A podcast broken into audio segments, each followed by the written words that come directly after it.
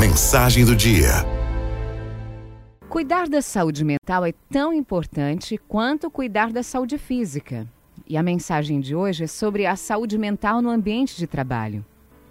Gestores e funcionários precisam estar atentos ao ritmo e às condições de trabalho para que ninguém tenha o seu estado psicológico abalado durante e depois do expediente. O mundo corporativo, às vezes, incentiva os trabalhadores a colocarem a produtividade em primeiro lugar. Não é incomum que eles prejudiquem outras áreas da vida, como a alimentação e o lazer, para atender a todas as demandas. Por ser silenciosa, a saúde mental não é tão levada em consideração quanto a saúde física, por exemplo. Mas é urgente olhar para essa questão com cuidado. Afinal, um colaborador passando por problemas psicológicos não será produtivo e vai afetar a eficiência de toda a equipe.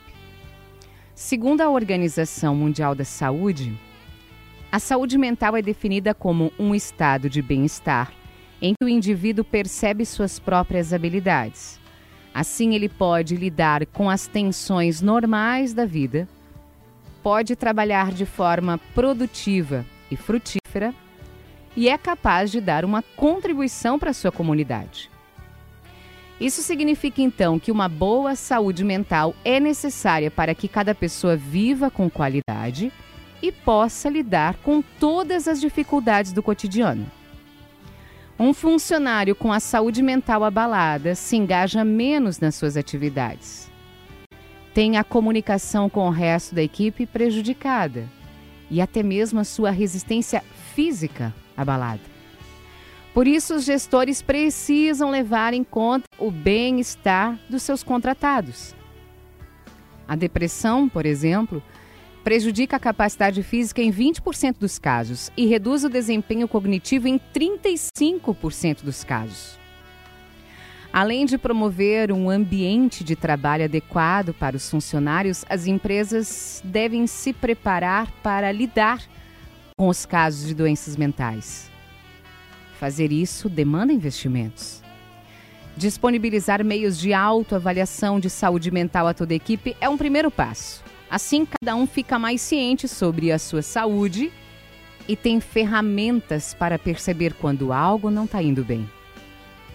A empresa deve também oferecer um encaminhamento clínico quando for preciso. O local de trabalho deve ser um espaço aberto para discordâncias, para conselhos. Se o trabalhador se sente confortável para se expressar na empresa, é mais fácil identificar qualquer sintoma. As empresas precisam dar conta das suas demandas, conquistar metas, objetivos financeiros, isso é inegável. Mas sem esquecer de respeitar os limites de cada um. Porque uma empresa é, antes de tudo, formada por pessoas, por gente, gente que sente, e não por robôs.